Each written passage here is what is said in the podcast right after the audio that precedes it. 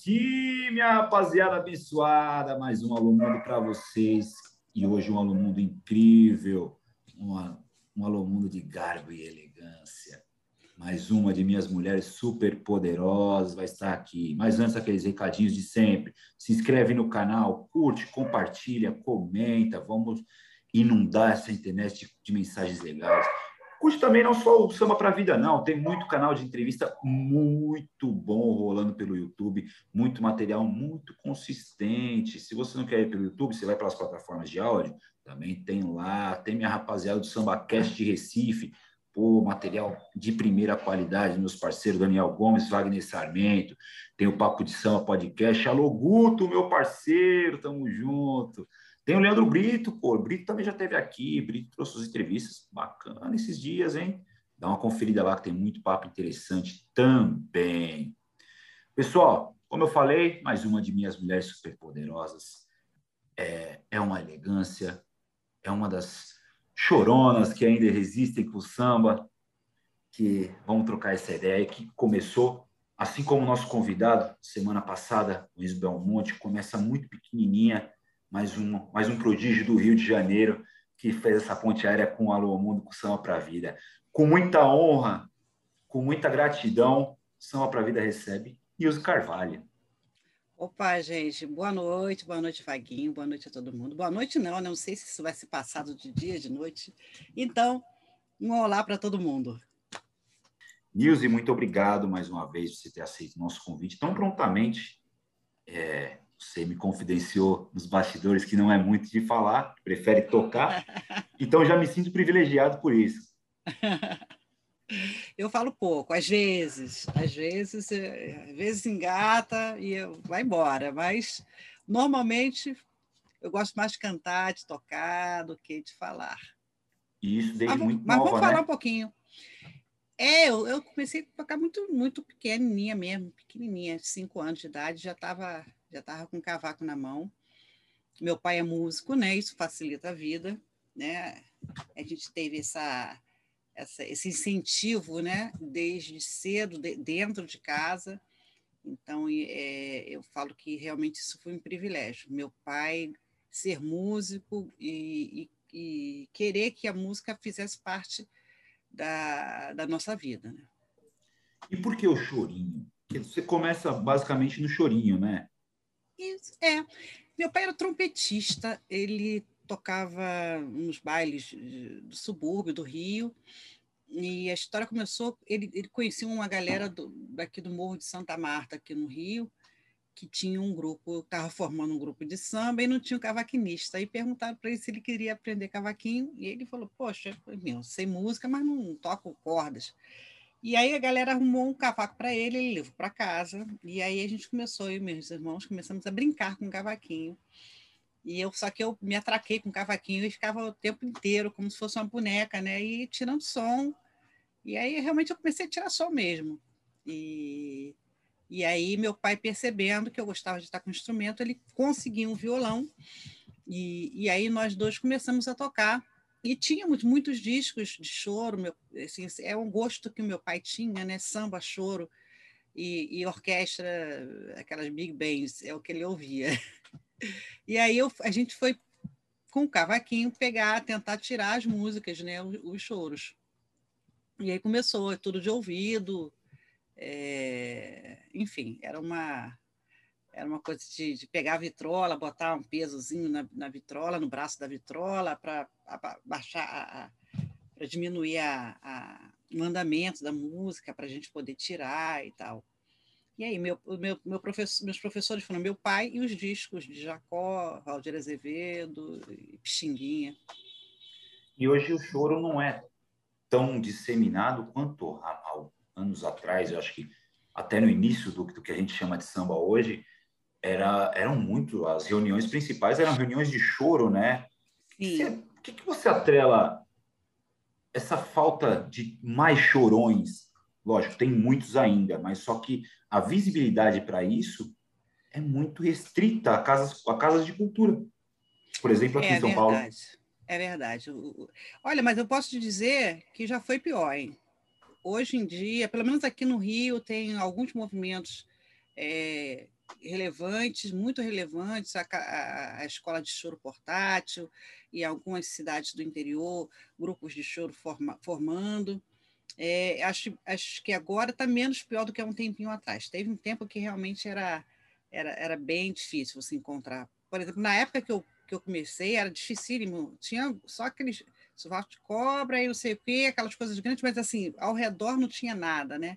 E de repente, por isso que eu que chamaram a atenção para mim, porque eu era criança tocando um choro, né? Que, que, era um ritmo que a gente não só tocava no rádio música americana. E é, falta, falta, falta ter mais espaços, mas eu, eu, eu vejo muita gente querendo aprender a música em si, é, querer, querendo aprender música. É, e pelo menos aqui no Rio tem um movimento bem interessante do choro acontecendo. Não é como a gente gostaria que fosse, mas é, tem, tem, tem as meninas que se juntam para fazer para tocar choro na roda, que é muito legal. Aí ali junta todo mundo. E como é a roda de choro, né? Os mais a galera que sabe mais com aquela galera que está tá aprendendo e um, um, uma coisa bem democrática, bem legal mesmo aqui em São Paulo, há muitos anos, a Contemporânea preserva a sala do choro ainda. Até hoje eles ainda preservam. Às vezes, quando eu posso, eu vou lá nos, aos sábados de manhã ouvir os chorões, sete corda, bandolim, flauta, pandeirinho de couro. Eu acho a coisa mais linda o choro, que é um, e é difícil você tocar choro, não é fácil. É.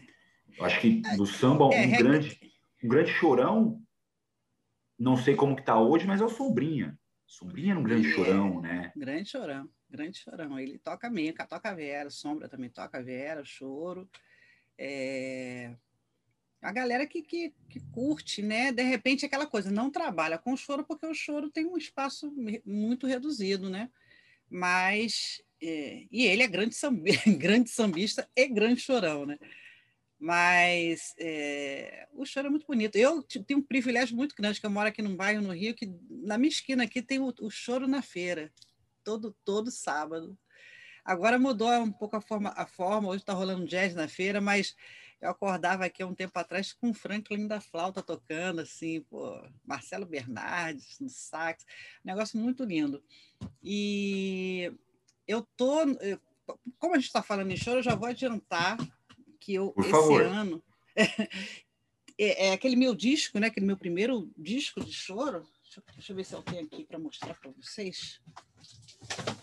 Ah, tá. Esse disco aqui, né? Quase a mesma coisa, né? Fala sério. Ele fez 40 anos de lançamento em 2000. A gente estava tentando até, até até amanhã, até agora a gente estava tentando fazer uma festa para comemorar essa, esse, lançamento. E no final das contas a gente conseguiu montar um show inédito agora que vai ser lançado agora nesse mês. É, com uma como um, uma, uma comemoração desse desse choro de menina. É, e aí eu voltei voltei a tocar bandolim né para poder fazer esse show. E aí eu peguei compilei quatro, é, um repertório desses quatro LPs e, se Deus quiser, estarei em São Paulo no ano que vem, firme e forte, apresentando esse show instrumental, que é uma coisa que eu não faço há muito tempo, é, que é fazer um show, teoricamente, somente instrumental. Mas, com fé em Deus, a gente vai, vai chegar aí para apresentar. Já foi para as plataformas de áudio?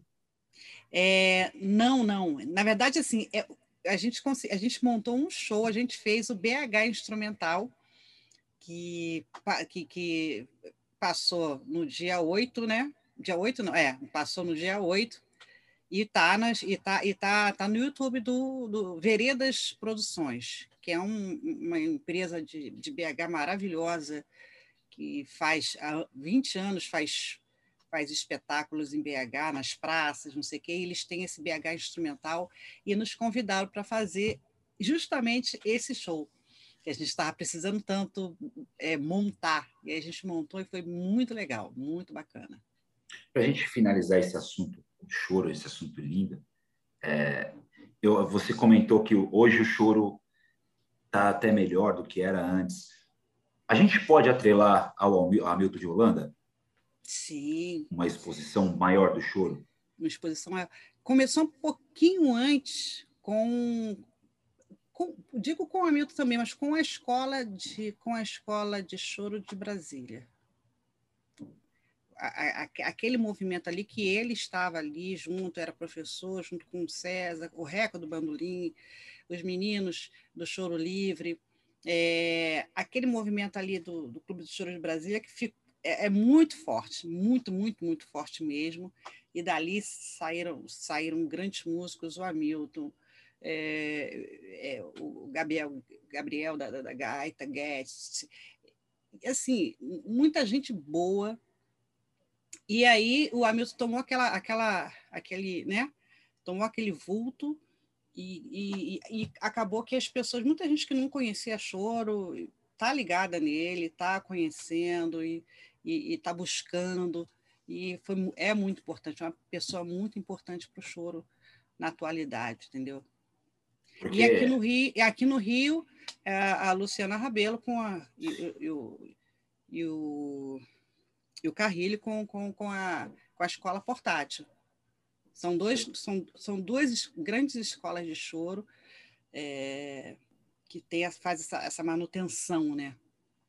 Você tem uma Milton porque acho que para quem curte samba mais popular, ele está totalmente ligado. Discos do Zeca, acho que já, ele já gravou uns três ou quatro com o Zeca. Sim, sim, é, sim. Gravou tá... um inteiro com o Diogo, né? Que é, é os... o, o, o, a bossa, bossa, bossa preta, se não me engano. Bossa negra, é isso. Bossa negra que é, é um, basicamente um disco de choro, só que cantado. Sim, então, sim. acho que é muito importante e, e isso dissemina para que as pessoas tenham interesse maior. Sim, com certeza, com certeza. Com certeza então, mesmo. É, é, é, muito legal. E ele leva o choro para tudo quanto é lugar do mundo, né? Para todos os lugares do mundo. Toca com os grandes. Ele é um músico fenomenal. E aí chega naquele, naqueles ambientes que de repente não é nem é chorísticos e manda, e aí a galera fica interessada. É, nesse BH é, nesse BH instrumental ele, ele fez com, com, com, com um saxofonista é, americano é, é, é, é muito interessante essa, esse leve trás que ele faz né leva a nossa música traz um pouco da deles e faz essa, essa troca vamos falar agora da Nilce Pagodeira Nilce vai para o samba A Nilce se transporta do choro para ser cantora, para ser linha de frente. Como é que foi essa transição? Ou, ou ela já aconteceu direto, meio que natural? Olha, desde, desde pequenininha que eu canto. Também canta. Nesses, nesses discos, por exemplo, de choro, tem eu cantando. Só que aí eu tinha uma voz muito é, infantil e tal. Quando eu fui, eu, eu participei de um trabalho é, quando eu tinha 15 anos, eu fui para a Europa com um grupo chamado Oba Oba, que aqui no Brasil era, era pertencia ao Sargentelli, e aí um italiano, é, o Franco Fontana, pegou esse, esse, esse, trabalho e fez uma, deu uma outra roupagem, fez um, um teatro de revista, né? aí completo, com, tentando mostrar todas as, as nossas vertentes culturais dentro desse, desse show e eu fui para esse trabalho, fui contratada para fazer o chorinho, para tocar o chorinho, para tocar o bandolim, olha. E tinha o cavaquinista, que era o Toco Preto, Toco Preto é de São Paulo. Então, era eu de bandolim, Toco Preto, é, enfim, era, tinha uma banda enorme. E eu fui contratada para fazer esses números de choro. O cantor era o Jair Rodrigues, é saudoso, maravilhoso. Trabalhei com ele seis meses. Nessa época eu tinha 15 anos. Olha que, que, que aventura, né? Que coisa interessante. Meu professor falou assim: vai, não tem problema, depois você recupera essa matéria. é uma coisa que a gente aprende realmente não, não dá para perder. E ali, nesse, nesse espetáculo, eu ficava com a cantora nos bastidores, com violão, às vezes esperando que eu tinha eh, outras coisas acontecendo, balé ensaiando, não sei o quê. A gente ficava cantando, né? E aí eu cantava com bossa nova, ela com o vozeirão, Eliane Estevão, que é também paulista, e Nisso, Franco passa e vê a gente cantando ali. Aí ele, bossa nova. Aí ele, precisamos de um quadro de bossa nova. Aí ele fez um quadro de bossa nova só para eu cantar. E aí eu virei cantora. que até então não, não assim não me, me, apresentava. Aí virei cantora lá, foi muito legal. A gente, a gente esteve em Nova York, o, o, o Tom Jobim foi assistir o show, a gente homenageou, foi bem legal. E a partir daí eu comecei a cantar e não parei mais. E aí, para cantar, eu, eu tenho mais facilidade de estar com um cavaquinho, entendeu? Para me acompanhar. e onde que entra o sururu? Sim, o sururu entra bem depois. Eu, isso, isso eu tinha 15 anos, né? Aí depois eu fi, trabalhei com esse pessoal umas três temporadas, fui para os Estados Unidos, fui para a Austrália, é, e depois parei para terminar de estudar, terminei de estudar, pintou a oportunidade de ir para o Japão, eu fui para o Japão para fazer um, um, lance lá, que eram seis meses de, de trabalho, e acabou esses seis meses de trabalho e viraram seis anos de trabalho. E fiquei lá. Fiquei lá, enfim, estou fazendo guiando, né? Tra trabalhando direto. É, porque tem uma comunidade brasileira muito grande no Japão, né? E aí, o que aconteceu? Chegou um momento que eu fiquei cansada daquele negócio, né? Porque você está ali guiando na terra dos outros, não sei o quê. Eu falei, não, vou voltar, quero fazer faculdade. E aí, vim, voltei para o Brasil para fazer faculdade. Imaginei assim, poxa, ninguém, não se fala mais em mim e tal, vou estudar mesmo, né? Entrei para a faculdade, peguei matéria para caramba no primeiro semestre e tal. E ali comecei a tocar com as, com as pessoas ali que tinham o mesmo gosto musical que eu, e comecei a tocar com a Camila, violonista, que era da minha turma, e outras meninas, outras, outras pessoas e nisso a gente começou a tocar e, e resolvemos tocar um dia e na casa na casa que a mãe dela tinha um, uma cidade balneária aqui perto. E, e, aí eu falei assim pô, pô vou chamar meu irmão.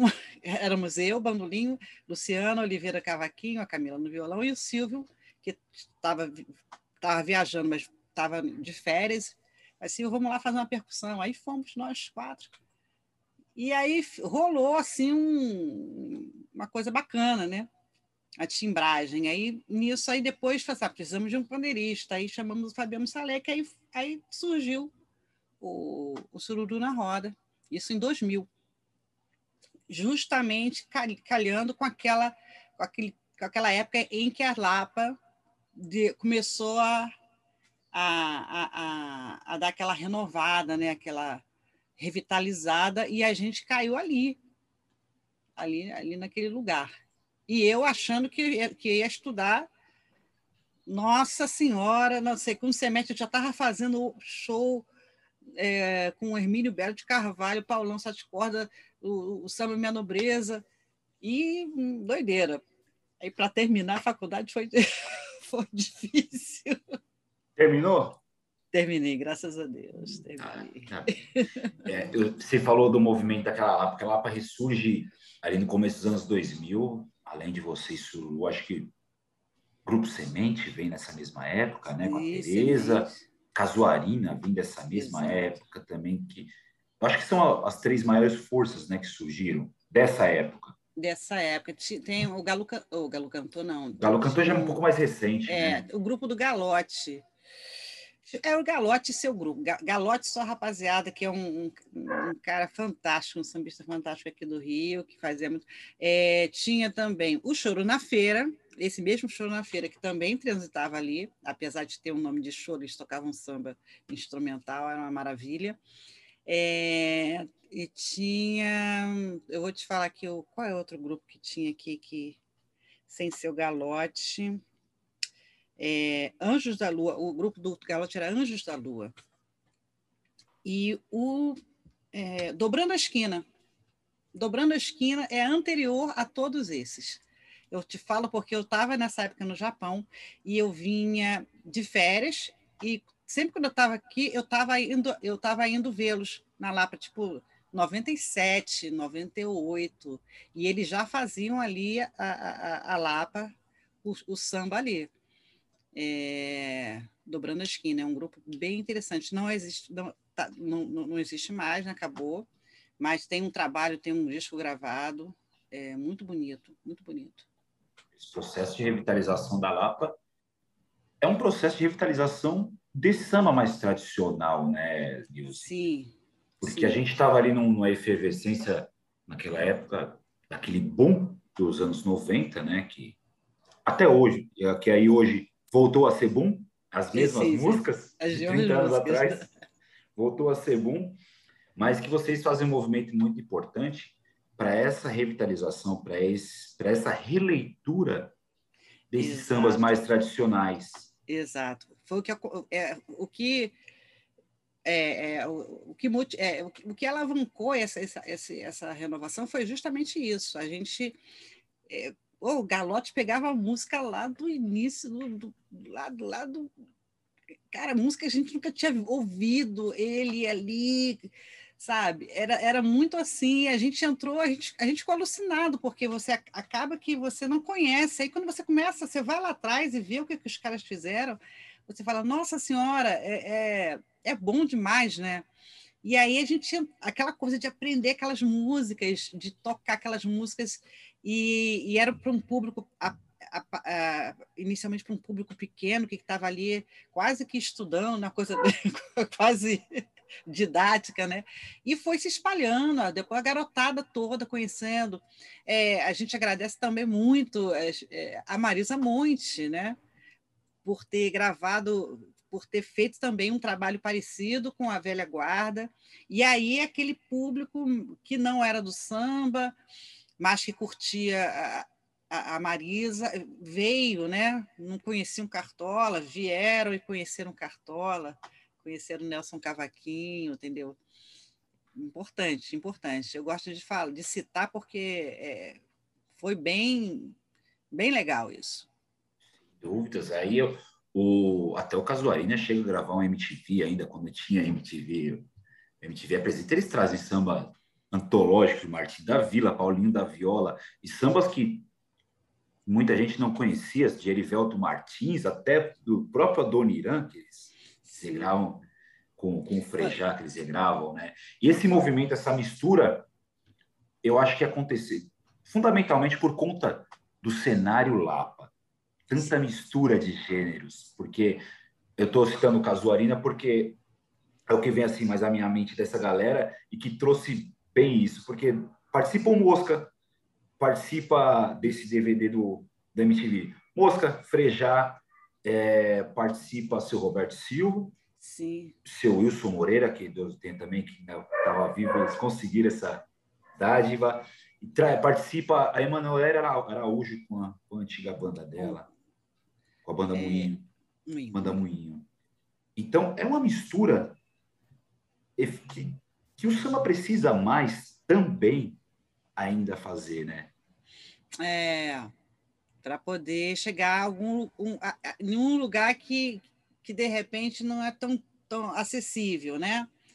É, aí, às vezes, dá, tem que fazer essa, como, como diz a pessoa, essa coligação. mas, é, é, mas é legal, porque são pessoas que gostam de samba, né?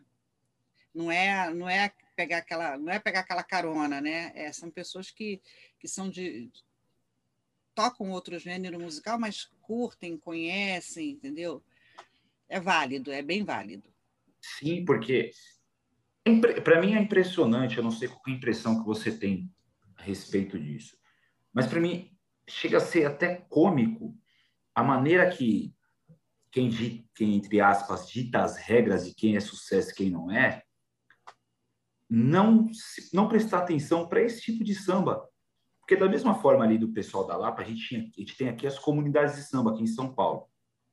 Não vou nem, não vou me atrever a citar uma só, que senão seria covardia. que é que é um trabalho mais de samba desse, dessa linguagem mais tradicional. E a gente não tem uma única comunidade que é vazia. Então, como não dizer que isso não é sucesso? Como fazer com que essas pessoas entendam que esse tipo, essa linguagem de samba é tão importante, é tão sucesso quanto essa linguagem mais popular? Qual é a sua impressão a esse respeito? Ai, gente, isso é muito difícil. É uma pergunta que não tem explicação. não tem explicação. E mais, por exemplo, é, tem uma coisa que eu gosto de fazer muito, e que às vezes o, o, público em si não tem o hábito, e eu já comprovei isso algumas vezes, mas eu não deixo de fazer. Por exemplo, eu gosto muito de da roda, eu gosto muito de estar ali, mas eu gosto muito, muito, muito de fazer um show de samba em teatro. Eu gosto muito. Vou até passar, eu já contei isso algumas vezes. Eu fui assistir o, o lançamento do Casuarina, do penúltimo disco deles, maravilhoso, num teatro enorme aqui no Rio, no Claro. E casa lotada. Aí chegou um rapaz com duas meninas a, garota reclamando antes de começar o show. Pô, você chama, pode me chamar para ver o Casuarina aqui sentada no teatro, não sei o quê. Aí eu olhei para trás assim.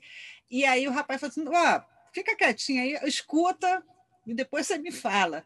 E aí os meninos entraram, arrebentaram os arranjos, sabe, aquele primor, sabe, um negócio bem feito. É que eles fazem na roda também, a gente tá, faz na roda, mas ali naquele momento de pô, lançamento de disco, né? E, e aí, quando terminou, as, as meninas estavam enlouquecidas com o show, né? Com o show deles. Porque às vezes é, o, o, cara tá na roda, o cara tá pensando em outra coisa, cerveja, menino, rapaz e tal. É bacana? É bacana, muito bacana. Mas eu acho que.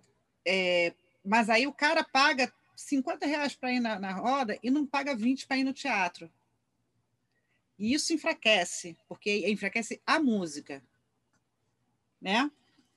Enfraquece a música. Porque a música também merece essa atenção. Não. Porque, porque o samba é uma festa, né?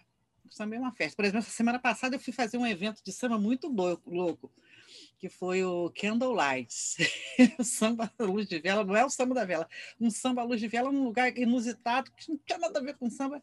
E as pessoas foram, e aí não podia, por causa desse negócio, não podia, não podia sair do lugar, e eu falei assim, ah, gente, vocês fiquem à vontade, né? Então, sei que no meio do show para cima estava todo mundo sambando, ninguém, as pessoas afastaram, foram para os cantos, pra, claro, para quem quisesse ficar sentado escutando, mas, assim, é uma manifestação de coisa. Eu falo, cara, vá para o teatro assistir, porque se você quiser sambar, vai ter um momento de sambar. Com certeza, todo mundo samba no final, do, pelo menos do meu show. é, e eu acho importantíssimo isso. O Casorina faz teatro, a gente faz teatro, para tentar buscar também esse público. De repente, tem cara que não gosta da roda, mas pô, vai escutar o samba na, na, no teatro também, né? sei lá, é, abrir um pouco mais o leque. É, eu, eu sinto falta dessa, dessa, dessa divulgação, dessa divulgação que esse, essa música, essa mesma música também acontece em outros, em outros é, lugares. É o samba ocupando os espaços. O samba Sim. precisa ocupar os espaços. A gente tem tido aqui em São Paulo um movimento muito interessante no Centro Cultural São Paulo, que está sendo dirigido por um pagodeiro, que é o Leandro Learte. Ah, sim, sim, sim. E a gente tem tido as nossas rodas de samba, aliás, já pararam agora um pouco, mas tem tido as rodas de choro, um fomento da, em que o samba é o protagonista. O samba precisa voltar a ser o protagonista das coisas. Eu acho que é isso que tem faltado mais. As rodas de samba sempre nunca deixaram de acontecer. É, nunca deixar de acontecer. Shows em teatro também nunca deixaram de acontecer, mas o samba ele deixou por um momento, deixou de ser o protagonista. É. Aqui em São Paulo, aí eu estou é, puxando a sardinha para a gente aqui, porque eu, eu, eu, tenho visto bem claro, né? A gente tem esse movimento do Leandro de Arte no Centro Cultural, em que o samba é o protagonista da cultura, e a nossa secretária da, da, da cidade, secretária de Cultura, é uma pagodeira, é uma sambista, ah. que é a Aline Torres. Então, isso contribui para que o samba volte, que aí isso faz com que no dia do samba a gente consiga trazer as, as mulheres para fazer a para fazer o, o especial.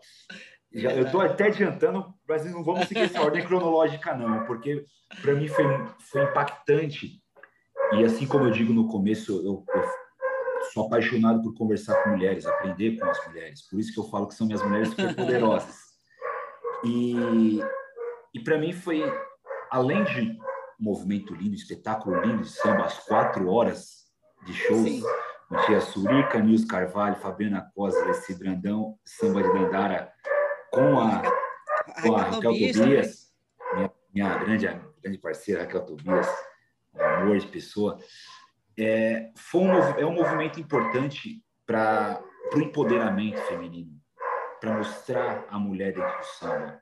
A gente sempre teve, ao longo da história, mulheres incríveis, mulheres fantásticas. Acho que talvez a Lessie seja, Lessie Marrom seja uma das, das últimas dessa, dessa primeira grande leva de mulheres.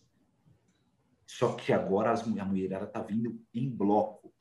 Sim. As pagodeiras estão vindo em bloco. Como que você tem enxergado? Primeiro, como foi para você essa participação do Dia Nacional do Samba aqui do foi. aqui de São foi. Paulo e e como você tem enxergado esse movimento em bloco feminino? Que talvez eu acredito que nunca tenha tido em bloco dessa forma. É, eu, nossa, foi muito legal participar do, do da virada. É, eu nunca tinha tocado com as meninas, com, o Samba de Dandara. Foi, mandei as músicas, elas ensaiaram, foi tudo perfeito. É, a Raquel já tinha tido contato com a Raquel num, num, numa gravação do, do disco da, da Renata Jambeiro, que é um que é uma, uma cantora excepcional. Eu fiz, fiz direção musical para ela nesse disco. É, enfim, Leci, nem se fala, né? Tia Surica, a gente ama Tia Surica. Tô aqui, eu chego para ela, ela tá tomando isso, tá tomando aquilo, ela adora me dar receita. é, e Fabiana Costa também, irmã. Cara, assim, tava, tava muito em casa, estava, fiquei muito em casa, muito confortável mesmo. É, e, essa, e as mulheres estão estão ocupando os espaços, né?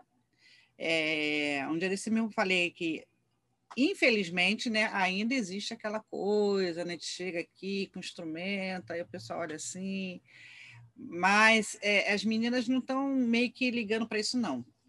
É aquela coisa, não tem espaço, vamos fazer o nosso espaço, né? Vamos fazer o nosso espaço, vamos tocar e vamos embora. Eu acho que é assim, acho que tem que tem que quer fazer, estuda e vamos embora.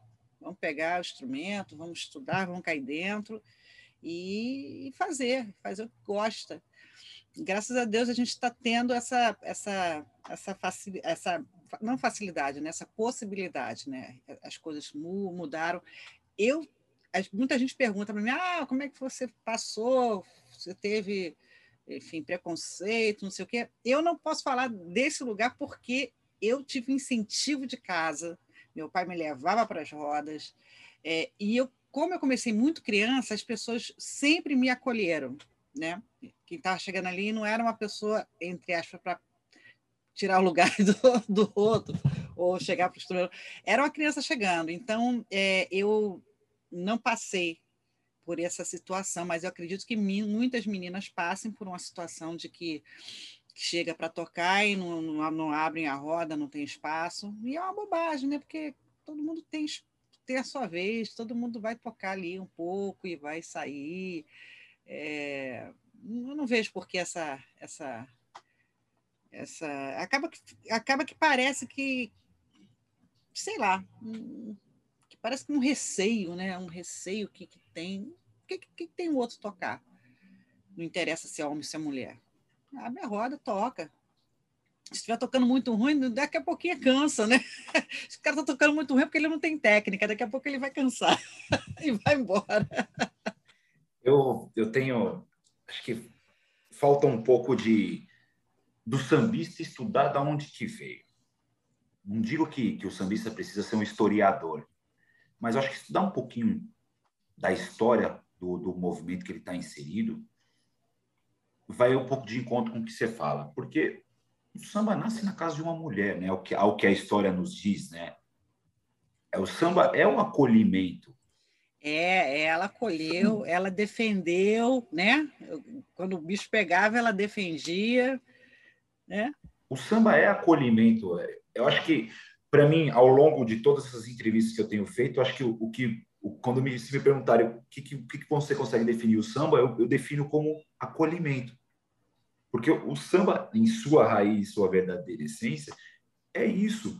É, é o seu pai te levando para a roda de samba e aquela rapaziada do seu pai te acolher. É você hoje, é você tá, tá junto com, os grandes mestres, Jair Rodrigues, Zeca Pagodinho, Zélia Duncan, Ivone Lara, que depois eu quero um relato seu de Ivone Lara. E essa galera te acolher. É você vir para São Paulo e o povo paulista te acolher. É eu ir para o Rio de Janeiro e os cariocas me acolherem. Da mesma forma que você me acolheu. Então, isso é ser sambista de fato também. Sim. Não é somente. Então, acho que a gente tem que começar a prestar atenção onde que a gente está inserido. O sambista precisa um pouco mais disso. Que é o que o ser sambista não é só subir num palco, tocar um instrumento, colocar uma roupinha, um bonezinho bonito. Não, não. Tem, tem, que, tem que trocar, né? Tem que ter uma troca ali. Né? Vai muito além, vai muito além. Relato de duas mulheres, que eu tenho certeza que você. Uma eu tenho certeza. A segunda, eu tenho minhas dúvidas, mas eu acredito que sim. Primeira delas, Ivone Lara. Como é que era essa mulher? E a gente conhece pela genialidade de compositora, de cantora, mas o olhar dela já transmitia esse acolhimento. Era isso mesmo? Sim. Eu tive momentos com Dona Ivone quando era adolescente, tive com ela, gravei, esbarrei com ela em vários lugares, mas depois, enfim, saí fora, né? Morei fora e tal. E depois, quando voltei, eu fui convidada para participar daquele samba, Cidade do Samba, e aí eu reencontrei Dona Ivone, ela já, já bem, já com a idade já um pouco avançada, mas totalmente lúcida, e, e esbanjando ainda aquela, aquela energia, né? Aquela coisa mágica.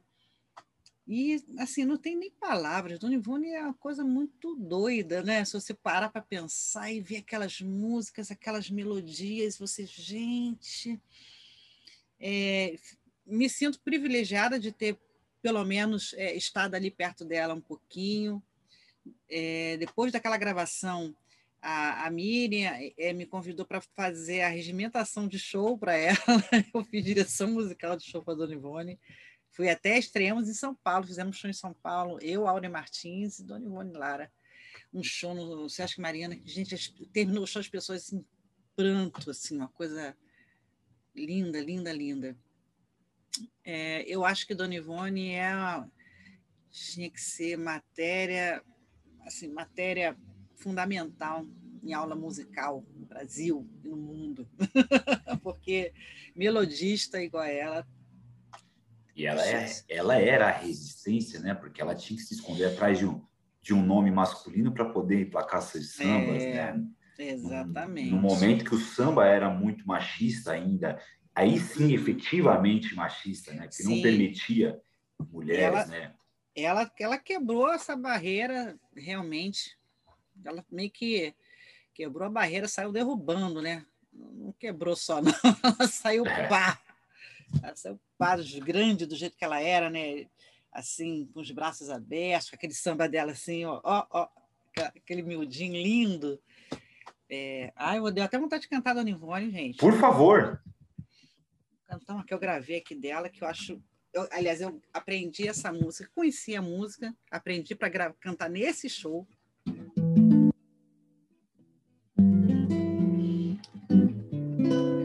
Que trago dentro de mim preciso revelar.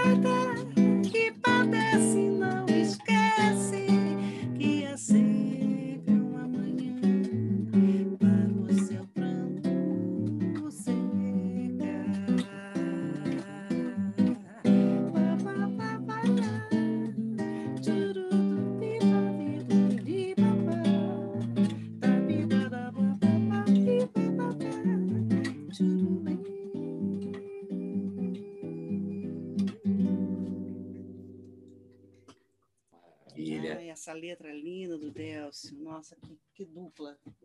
Que dupla, que dupla, uma das grandes parcerias aí é, é tal dupla como João Nogueira e PC Pinheiro, como Arlindo Sombrinha, É, como é, Delcio Luiz.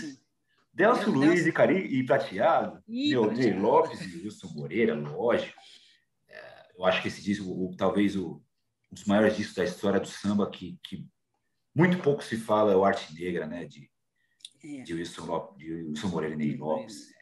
Necessário, pagodeiro, esses pagodeiros, vamos ouvir esse disco. Esse disco tem tanta regravação de hoje em dia que vocês nem sabem que é dessa época. É, é verdade, é verdade. E a gente precisa. E, e hoje está tão fácil, né, Nilce, de da gente conhecer essas obras. A gente Sim. abre o Spotify aqui, a gente tem tudo. Tem quase tudo, tem quase tudo. Pouca coisa não tem. E o que você não acha lá, você vai no YouTube que você acha. Vai no eu YouTube que faço minhas acha. pesquisas. é, vou, quando eu não acho, no- tem, uma, tem um site também muito legal que se chama iMUB, I, é. IM, e ali você encontra as, as informações direitinho. E quando não encontro lá, que é muito raro não encontrar lá, YouTube, cara. YouTube. Eu mesmo já coloquei coisa no YouTube que tem uma música do tem uma, uma canção que eu um choro que eu que eu adoro é, que tinha uma gravação do do, do, do Assad que eu tinha essa fita era um MD e aí sumiu e eu procurei não achava assim gente pelo amor de Deus aí consegui achar não vou botar no, vou botar no YouTube porque precisa estar em algum lugar né de repente a pessoa quer e não vê. Choro, choro de mãe. Que coisa mais linda. Que coisa mais linda essa música. E hoje a gente compra discografias completas. Se você procurar Erivelton Martins, não vai ser difícil de achar para ouvir. Não vai Não, ser tá difícil de achar para encontrar. Nosso amigo Júnior Belo tem muita coisa. Aquele cara tem muita coisa de samba, do samba mais contemporâneo, do samba antigo. Ele trabalho fantástico que ele faz. Um grande abraço, Júnior, aí do Sul, Rádio Nova Metrô. E, e a outra mulher, eu, não- eu não sei, não tenho certeza, mas acredito que sim, que você tenha trabalhos com Beth Carvalho. O que que tem esse sobrenome? Eu sei que vocês não são parentes, mas Não, o não que, esse sobrenome parentes. tem? Olha, você acredita que eu, a Beth, eu cruzava com a Beth o tempo todo, toda hora, e era para cá, para cá, para lá. E no, no- teve um dia que ela me chamou para participar do DVD dela, e eu não pude, eu estava viajando. Eu falei, poxa, Beth. Ela vem fazer um manulinho aqui no, no, no meu dia, no meu DVD. Eu não pude. Mas, enfim, mas era assim, a gente estava sempre, se- se- sempre se encontrando. é, a voz da Beth era uma coisa assim maravilhosa, né? Ela como cantora e como aquela pessoa que escolhe música, né? Ela tinha um dom de escolher música. Você pega os discos, não tem nada mais ou menos, é tudo bom. É, é- é uma coisa que que assim que é um dom, né? Não é fácil não. E, e eu, eu acredito, apesar de existirem os produtores, os não sei o quê, a Beth é uma pessoa muito eu falo é porque ela é tão presente, né? É, ela é uma pessoa tão forte assim que eu acredito que ela que ela fazia o que ela queria ali na, na coisa. Ela fazia o que ela queria, mesmo dentro de gravadora. Hoje em dia é mais tranquilo, mais tranquilo assim, porque na verdade esse negócio de gravadora já acabou. Eu, por exemplo, os meus discos há mais há 20 anos que eu produzo. O último disco que tive que, que alguém produziu para mim foi o ou Estava Faltando Você, do, do saudoso Rui Quaresma, que nos deixou agora há pouco. Ele, ele produziu o disco, mas o resto tudo eu, metendo a mão no bolso, né? Fazendo. E aí a gente faz o que a gente quer, o que a gente gosta. Não tem ninguém para ficar falando, ah, não faz isso. Mesmo Imagina, assim, mesmo assim, quando eu fiz com o Rui, ele era todos ouvidos. Eu, eu, eu fiz as coisas do jeito que eu escolhi as músicas, não, não, não me impôs nada, nada, nada.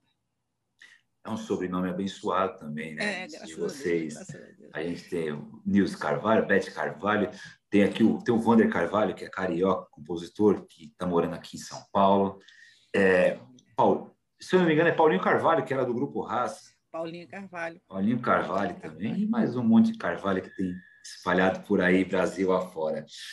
Você deu uma pincelada rapidinho sobre Cidade do Samba. aquilo foi encontro de tribos e encontro de, de pessoas que seriam inimagináveis dentro do samba. Porque aquele trabalho reuniu Pete com.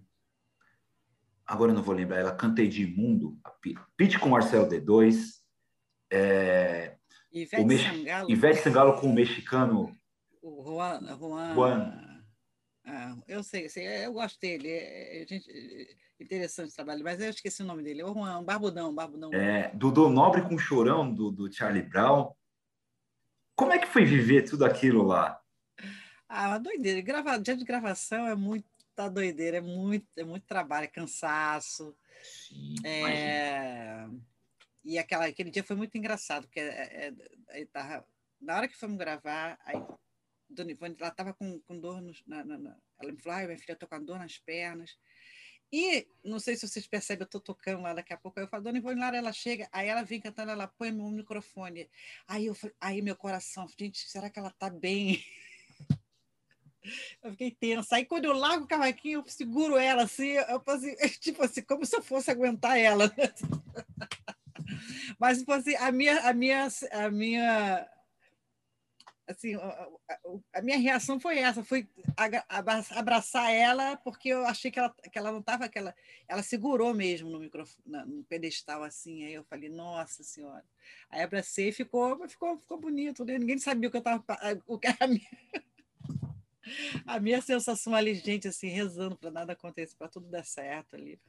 Mas foi, foi um negócio bonito, foi um encontro bonito. Foram, tiveram vários encontros é, como é que fala, o seu Jorge com, com Luiz Melodia. Nossa, aquela faixa é sensacional. É, João Bosco com Daniela Mercury. Muito legal também. Acho que aquele disco, o trabalho inteiro é completo, né?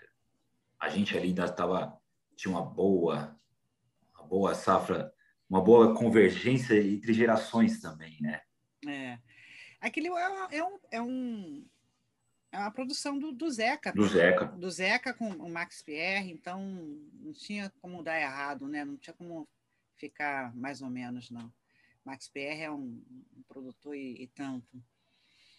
É, e, e assim, me chamaram, eu fiquei super feliz. Eu, ah, meu pai, eu estava chegando, né? Ainda estava ainda tava assim, vindo de fora, as pessoas sem, sem enfim, ainda voltando ao métier, né?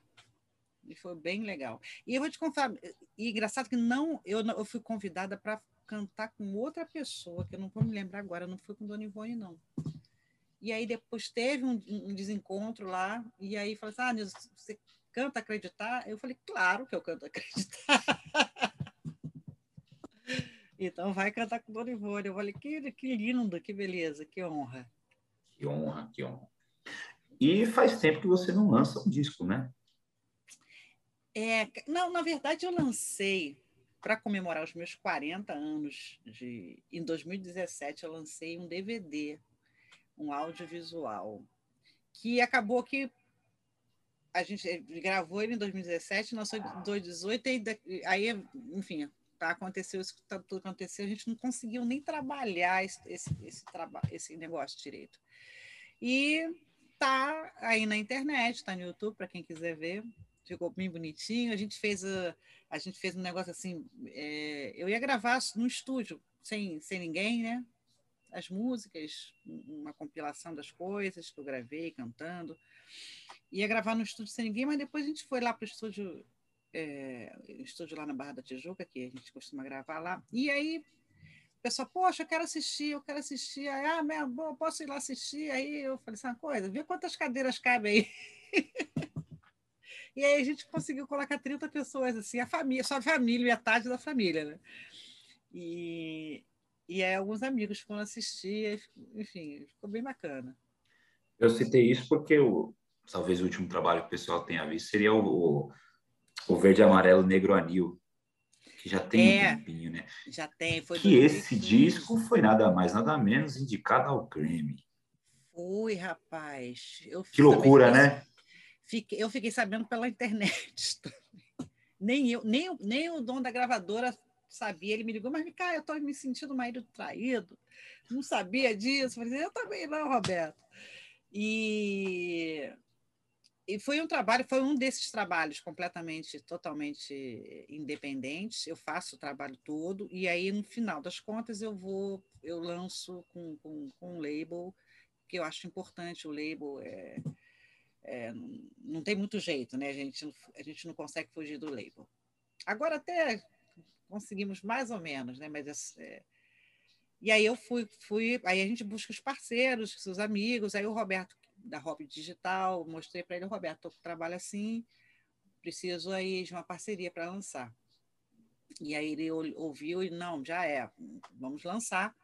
E e a gente não sabia que o disco tinha ido para lá. Aí ele perguntou para a secretária dele, ah, ah, o pessoal pediu aqui para mandar o material da News, aí eu mandei. E aí foi pô, muito legal. E, e, e, o mais interessante foi que assim, é difícil ganhar, né? A gente está ali no meio daquela.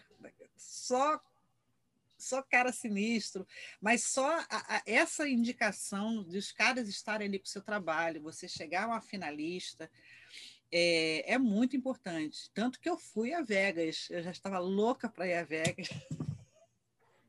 Eu morei 11 meses, vou te falar, eu morei 11 meses em Vegas. Então eu adoro Las Vegas. E depois que eu casei, eu, eu adoro viajar, e o meu marido, a gente viaja muito. E, e eu estava querendo levar ele para Vegas, e ele, não, aquele lugar, aquela jogatina, cheiro de cigarro lá. E aí nunca, nunca que queria ir para Vegas, né? Aí quando coisou, aconteceu essa indicação, eu falei assim, Zeca, ó, agora não tem desculpa não, você vai ter que me levar a Vegas, porque eu quero ir lá ver esse negócio.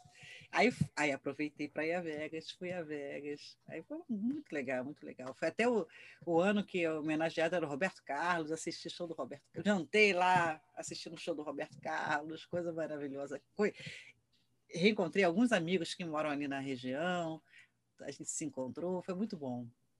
Quem foram os indicados no ano? É, no quem ano. ganhou foi Fundo de Quintal. Fundo de Quintal ganhou, mas tinha Martinalha, tinha tinha o Hamilton. Quem mais, gente? Alexandre Pires. Era uma galera, assim, uma galera de peso. Era uma galera de peso. E muito, legal, muito legal a festa. Eu, eu, gosto desse negócio de prêmio, acho que valoriza.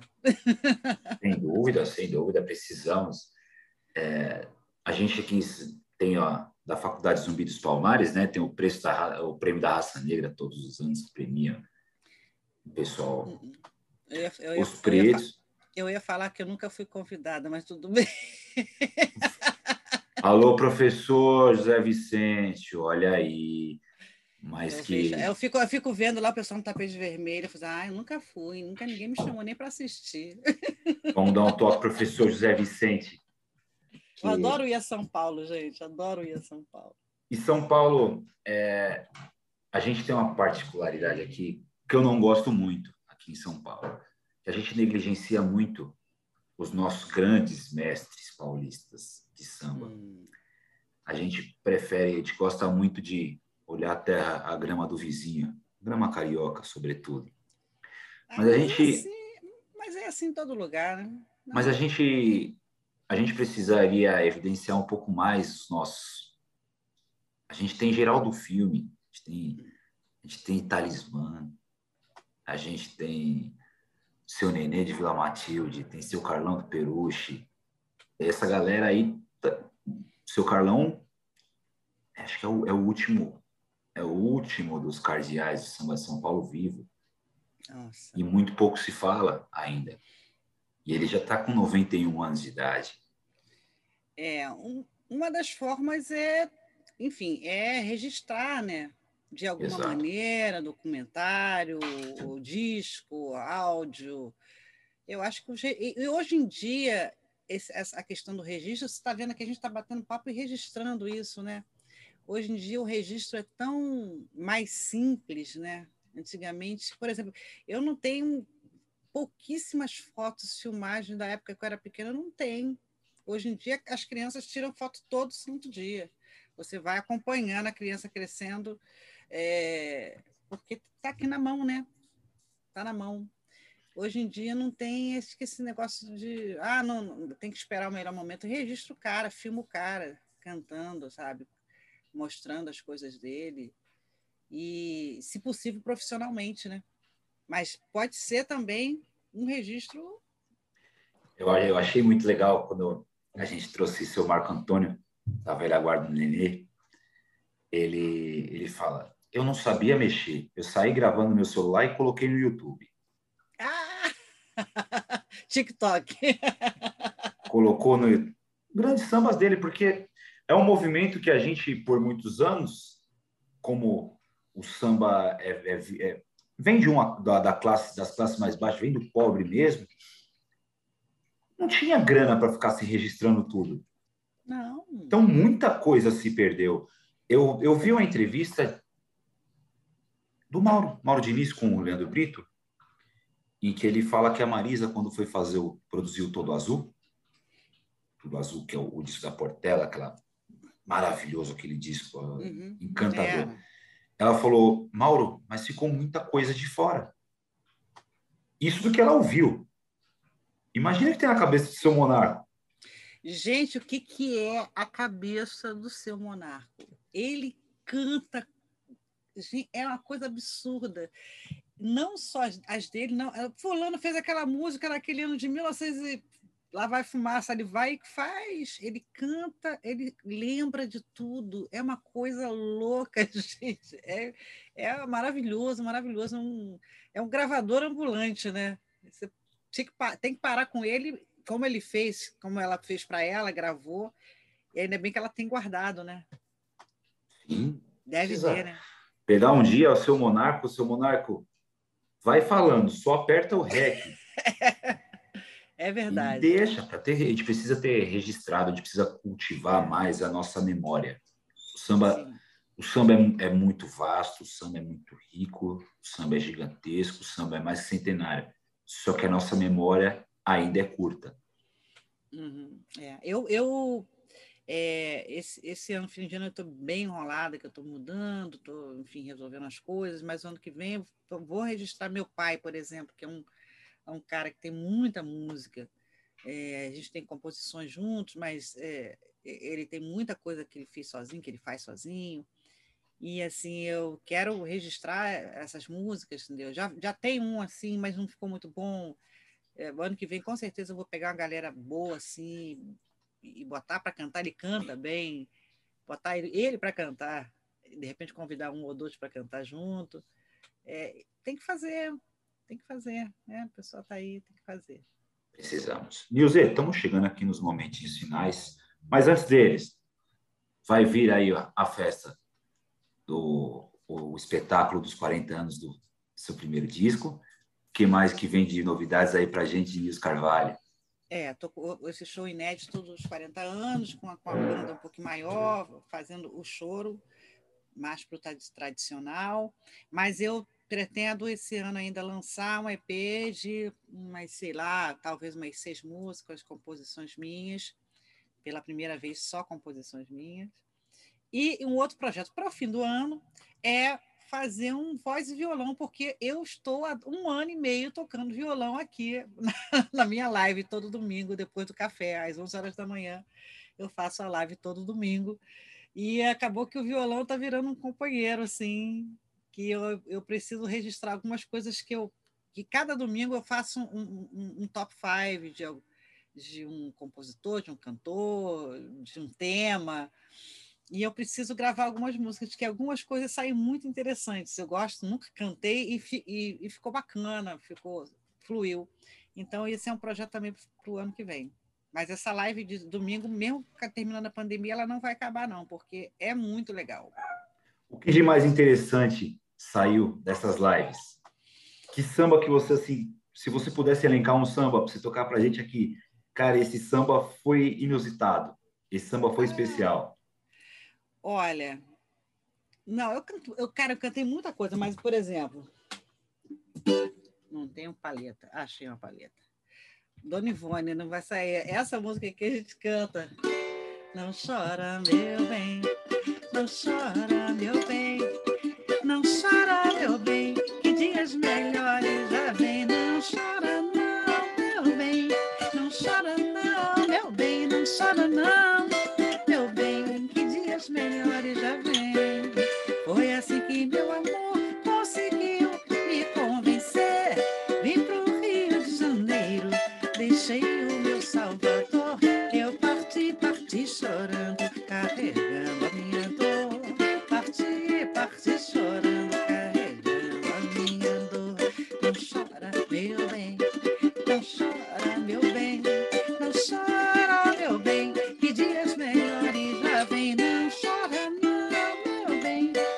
chora, não, meu bem, não chora, não, meu bem. Que dias melhores já vem.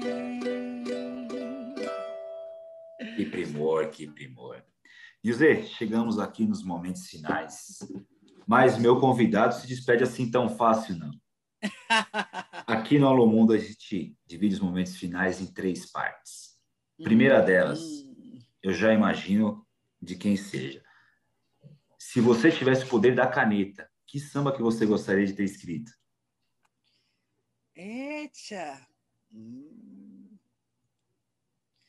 Olha, são tantos, mas eu vou citar aqui um, um- um- Estou morrendo de saudade. Ney Lopes e Wilson Moreira. Esse samba é lindo. Eu acho esse samba magnífico. Pensei que seria o Ivone Lara, mas É, é, é difícil, né? Mas é, é. Não, mas esse, esse, esse me, me pega assim de, de jeito. Tem os da Dona Ivone que não me pegam de jeito, mas não dá para escolher vários, né? Tem que escolher só um. a dupla, a dupla merece toda a reverência. Ainda bem que ainda temos Ney Lopes aí da, Vou- totalmente, a- totalmente vou ativo. Isso, vou gravar o EP, tem uma parceria com ele, vou gravar esse, esse ano aí. Que benção, que benção. Que a, a Universidade do Rio de Janeiro não quis colocar o, o título de honoris causa. Olha, Eu falei, ali tem, acho que honoris causa até pouco, tem que ser honoris causa, razão e circunstância para ser o Ney ele Lopes. É, Ney Lopes é, uma, uma- é, um- é realmente muito sério, muito sério. É algo muito muito sério. sério. Segundo momento. Nilce Carvalho, qual o recado que você daria para o mundo? Ai, gente, eu vou fazer igual aquelas missas, eu quero a paz mundial. Mentira, brincadeira. Mas eu quero a paz mundial, realmente, cara, que as pessoas, sabe, é... olhem mais para dentro, olhem um pouquinho para dentro e, e, e, e, aí olhando para dentro, ver que, cara, que somos todos iguais, né? A gente é, to, é tudo a mesma coisa, então, cara, vamos, vamos, vamos ser razoáveis, né? Com, as coisas. Aquela, eu, eu, eu sou. Eu queria muito que as pessoas, sabe, seguissem aquele, aquele ditado, aquele provérbio, aquela, aquela regra né, que existe, né? Se você faça para você o que você quer, faça para os outros o que você quer que faça para você. Imagina se você vai. Se eu vou tratar uma pessoa mal, eu não quero ser maltratada, né? Então, acho que acho que tem que pensar por aí. O que é bom para você é bom para o outro. Né? E respeito acima de tudo. Sim, Respeitar as diferenças, respeitar as Isso. qualidades, respeitar os defeitos, sim. respeitar sim. o ser humano. Básico. E, por fim, os meus agradecimentos. É, mais uma vez, reforçando a minha gratidão por você atender tão prontamente e que eu me sinto privilegiado mesmo, porque você fala que não, não fala muito, mas hoje aqui a gente conversou tão, tão legal, é um aprendizado magnífico e reforçar mais uma vez o meu carinho de conversar, de aprender com as mulheres. As mulheres sempre têm algo, sempre tem um carinho diferente de ensinar, um carinho de olhar, um carinho no sorriso. E, e a sua a elegância no cantar, a sua elegância na forma de falar, a sua, as suas vir- inúmeras virtudes me fazem sentir privilegiado. Então, Nilce, acho que qualquer outra palavra a não ser gratidão seria muito chovendo molhado. Então, gratidão, muito obrigado. Que Deus abençoe sua vida, que Deus abençoe sua carreira, que Deus abençoe sua saúde. Muito obrigado. Obrigada a você pelo papo gostoso. É, eu falo, eu falo assim quando, quando o entrevistador é bom, entendeu? então, queria deixar um beijo para todas as pessoas que, que estão aí no seu canal. É, e vamos torcer para que as coisas melhorem, que tenham, tenhamos saúde, né? E, enfim, que tudo de bom aconteça. Pessoal, que história incrível, que papo incrível. Nilce Carvalho teve com a gente. Para quem chegou até aqui, muito obrigado. Até a próxima, se Deus quiser. Alô, mundo, olha eu aqui. Alô, mundo.